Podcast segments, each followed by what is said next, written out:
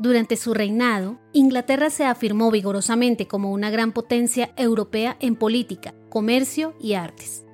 Aunque su reino se vio amenazado por graves divisiones internas, la combinación de astucia y coraje de Elizabeth ayudaron a unificar a la nación contra enemigos extranjeros y a afirmar a Inglaterra como una nación protestante. Hola, mi nombre es Pilar Prieto y en este episodio hablaremos sobre la vida y la fe de Elizabeth I. Bienvenido a Byte, Biblia, ideas, teología y experiencias el programa para descubrir el pasado y el presente del cristianismo. Esperamos que seas retado e inspirado por el episodio de hoy.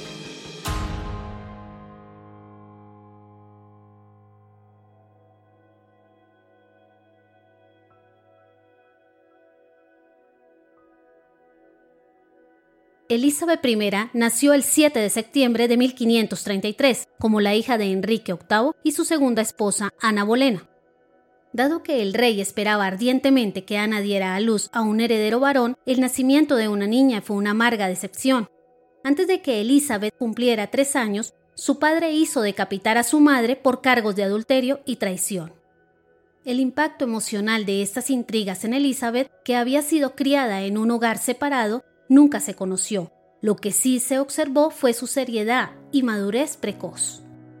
Cuando en 1537 la tercera esposa de Enrique, Jane Seymour, dio a luz a un hijo varón llamado Eduardo, Elizabeth se ocultó cada vez más detrás de la pompa de la corona.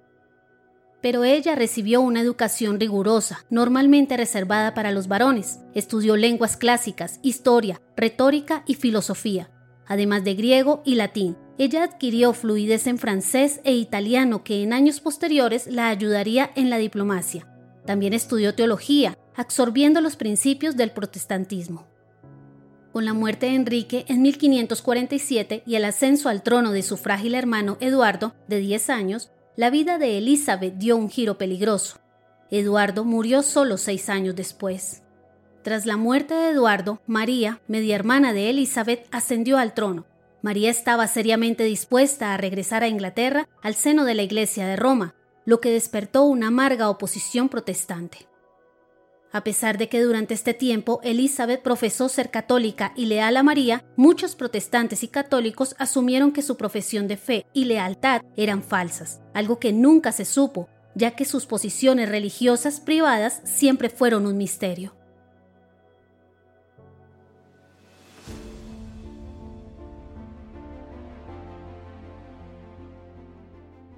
Tras la muerte de María I de Inglaterra, en 1558, Elizabeth llegó al trono en medio de campanas, manifestaciones patrióticas y otros signos de júbilo público.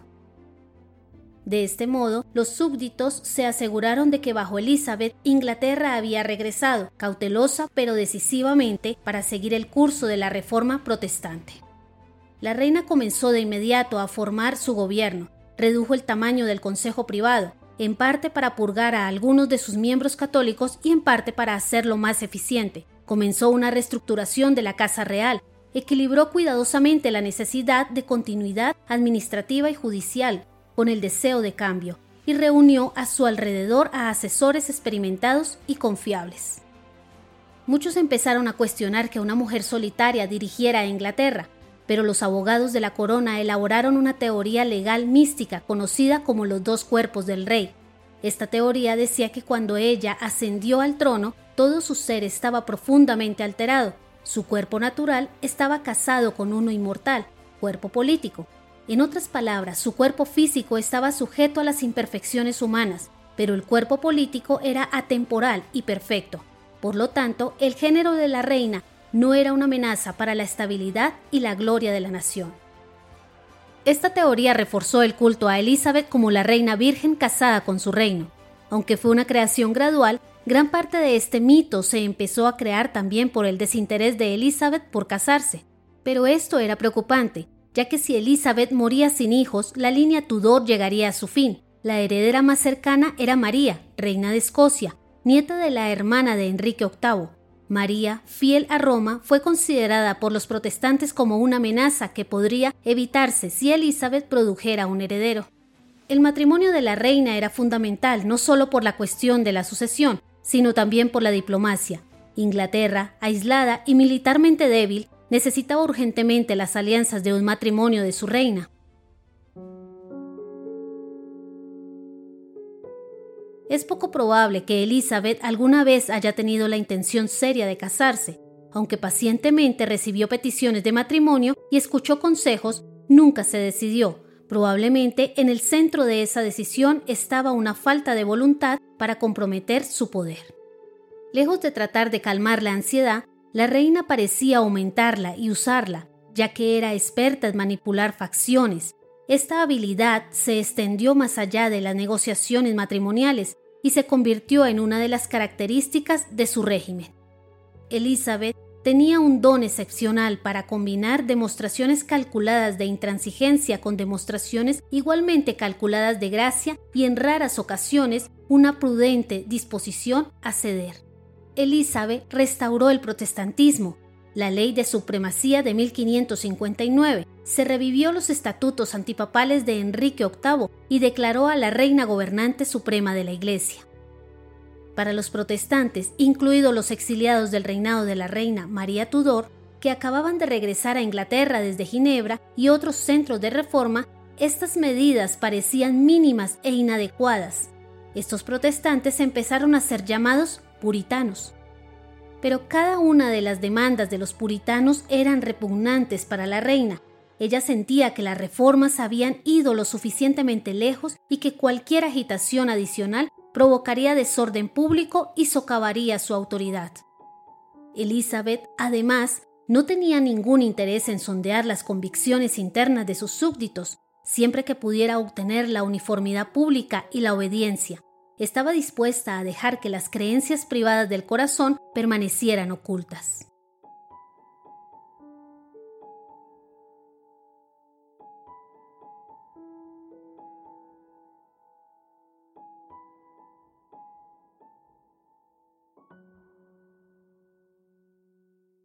Muchos de los temores de Elizabeth estaban relacionados con María, reina de Escocia, que había sido expulsada de su propio reino en 1568 y que se había refugiado en Inglaterra.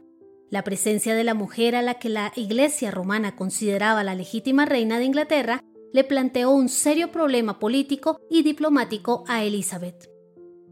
Elizabeth juzgó que era demasiado peligroso dejar que María se fuera del país, pero al mismo tiempo rechazó firmemente el consejo del Parlamento y de muchos de sus consejeros de que María debería ser ejecutada. Pero cuando se descubrió una conspiración contra Elizabeth, María Estuardo fue culpada y condenada.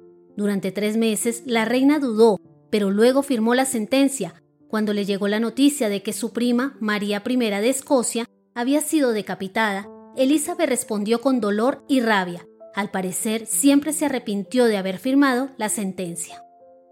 En 1570, el Papa Pío V excomulgó a Elizabeth y absolvió a sus súbditos de cualquier juramento de lealtad que pudiera haberle hecho.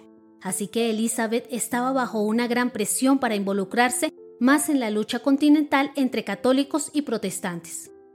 Durante años, Elizabeth había jugado con los intereses rivales de Francia y España, pero a mediados de la década de 1580 se hizo claro que Inglaterra no podía evitar una confrontación con España. El rey español Felipe II había comenzado a reunir una enorme flota que navegaría a los Países Bajos, uniría fuerzas con un ejército español y luego procedería a una invasión de la Inglaterra protestante. Siempre reacia a gastar dinero, la reina había autorizado fondos suficientes durante su reinado para mantener una flota de barcos de combate, a los que se podría agregar barcos de la flota mercante. Cuando en julio de 1588 la Armada Invencible, como se le llamó a la Gran Armada Española, llegó a aguas inglesas, los barcos de la reina derrotaron a la flota enemiga que en un intento de regresar a España fue destruida por terribles tormentas.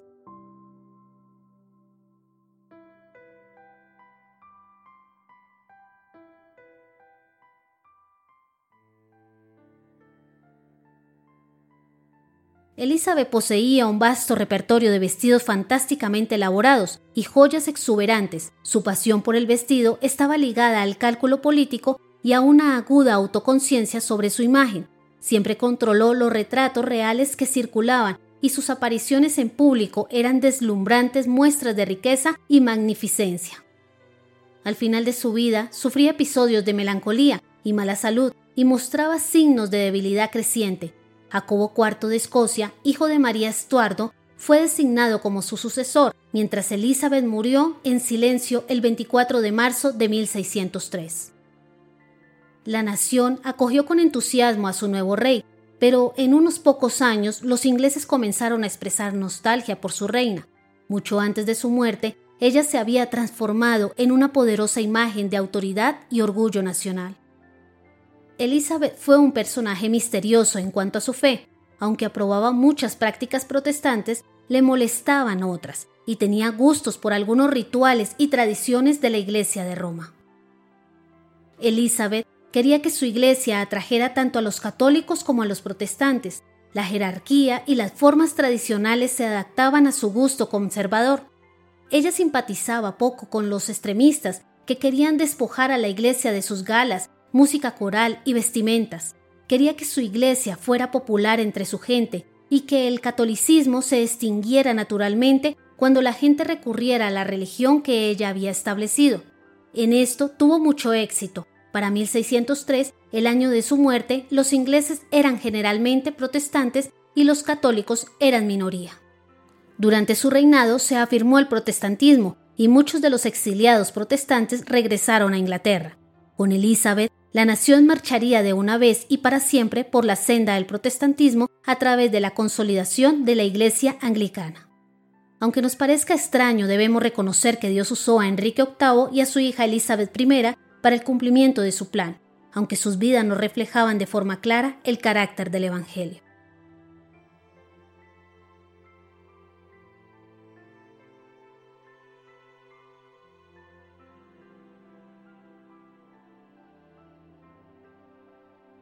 ¿Y tú qué piensas? ¿De qué forma ves avanzar el plan de Dios en medio de una sociedad que no reconoce nuestra fe? ¿Consideras que la religión y la política deberían tener puntos de encuentro? ¿Puedes glorificar a Dios por la forma en la que ha usado a personajes aparentemente egoístas y malintencionados para llevar a cabo su propósito? Gracias por escuchar este episodio. Esperamos que haya sido de bendición para tu vida. Este programa se emite con el propósito de exaltar a nuestro Salvador Jesucristo, quien en su gracia nos ha provisto todo lo necesario para hacerlo posible. Si quieres conocer más sobre este programa, leer el texto completo o ver un video sobre este tema, puedes ingresar a www.byteproject.com. También puedes seguirnos en nuestras redes sociales, YouTube, Instagram o Facebook como Byte Project. No olvides suscribirte para no perderte ninguno de nuestros contenidos. Hasta el próximo episodio.